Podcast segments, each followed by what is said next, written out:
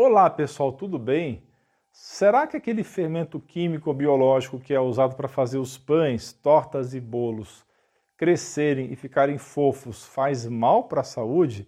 No vídeo de hoje eu vou mostrar que nem todo mundo pode consumir esses fermentos e que algumas pessoas podem ter intolerância, que pode causar muitos sintomas, como é o caso de gases, estufamento, cólicas abdominais e diarreia.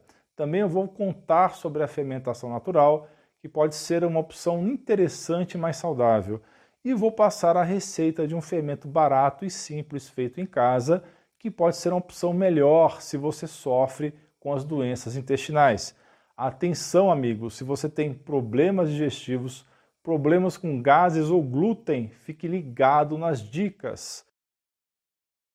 Primeiramente, pessoal, é claro que devemos evitar consumir com frequência alimentos como pães e bolos, certo?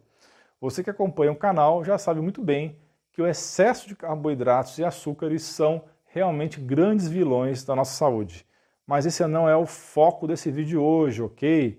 Hoje eu quero alertar que mesmo que você não consuma glúten e faça o seu pão ou bolo low carb e mais saudável em casa, ainda assim você pode ter problemas por conta do fermento. Mas não se desespere, não é todo mundo que tem problemas com fermento e existem soluções mais saudáveis que eu vou contar no final do vídeo. Existem alguns tipos diferentes de fermentação e eu vou explicar rapidamente um pouco sobre cada, mas basicamente, para você entender melhor, a levedura é um fungo e tanto padeiros como cervejeiros usam algumas espécies de leveduras na fermentação para a produção de alimentos e bebidas. Algumas pessoas têm alergia ou intolerância a essas leveduras. Se você é alérgico à levedura, pode ter urticária ou sofrer uma reação anafilática ao consumi-la. E se você tem intolerância ou sensibilidade a leveduras, o fermento pode causar problemas digestivos diversos, dores e até fadiga. Muitas pessoas com alergia e até mesmo com intolerância às leveduras, também são alérgicas a outros fungos, como é o mofo, aquele que cresce nas paredes e lugares escondidos na sua casa. Se você tem alergia a fungos, evite comer alimentos como fermento, alimentos mofados e alimentos que envolvam outros fungos em sua produção, como cogumelos e kombucha. Outro detalhe muito importante é que a sensibilidade ao fermento pode ser um fator na síndrome do intestino irritável, no SIBO, que é o supercrescimento bacteriano do intestino delgado, e no SIFO, supercrescimento fúngico do intestino. Se você foi diagnosticado com alguma dessas condições, o pão não é a única coisa a evitar. Alimentos com fermento podem trazer sintomas bem desagradáveis, como inchaço abdominal, cólicas, gases e diarreia. Talvez você já tenha ouvido falar sobre a fermentação natural, mas não sabe a diferença entre o fermento natural e o fermento biológico industrializado. Basicamente, eles são muito parecidos, mas a diferença é que no fermento natural é feito um processo bem lento e com micro-organismos que já estão no ar.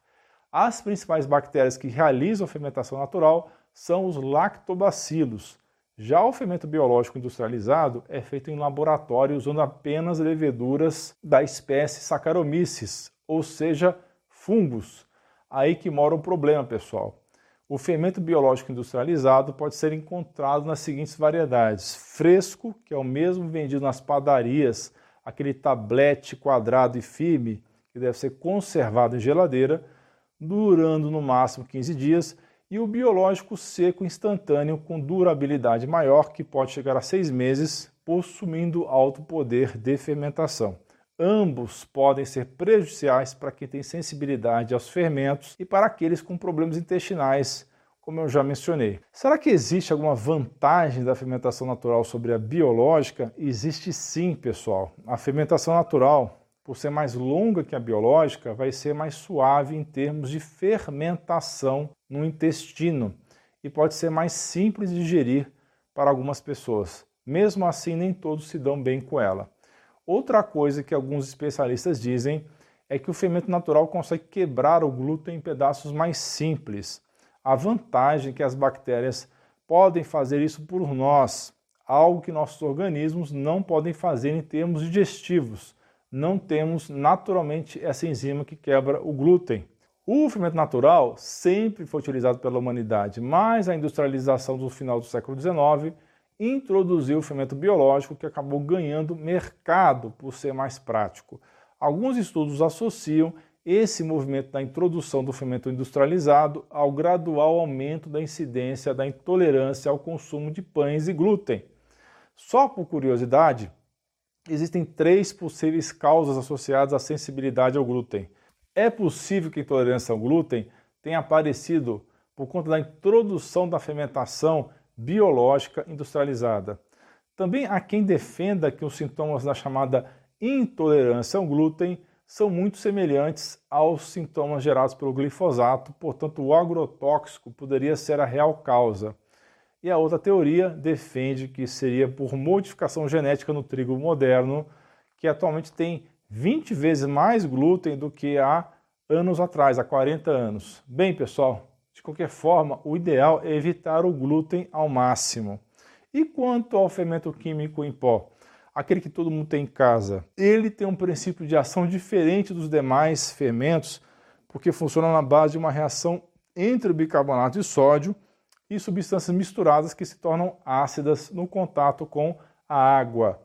Os fermentos funcionam porque existe liberação de gás carbônico ou pequenas bolhas e é isso que faz a massa crescer. No caso do pó químico, o gás é liberado de uma vez e a massa começa a crescer na hora, fazendo uma fermentação muito mais rápida. Será que existem perigos ocultos no consumo de fermento químico?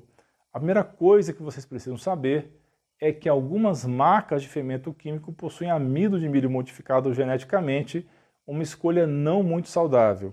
Além disso, possui alumínio em sua composição, que pode comprometer a cognição e contribuir para a demência ao longo do tempo. Claro, isso sem contar que a fermentação mais rápida não é tão interessante quanto parece, porque é menos digestiva que a fermentação lenta e natural. Bom, se você não tem tempo para se dedicar a uma fermentação lenta e natural, você pode tentar substituir o fermento químico em pó por um mais natural. Você pode fazer seu próprio fermento em casa.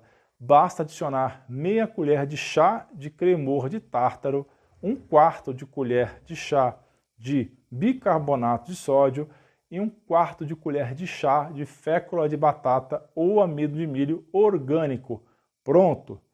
Se por acaso você não tiver cremor de tártaro em casa, é só substituir meia colher de chá de cremor de tártaro por uma colher de suco de limão.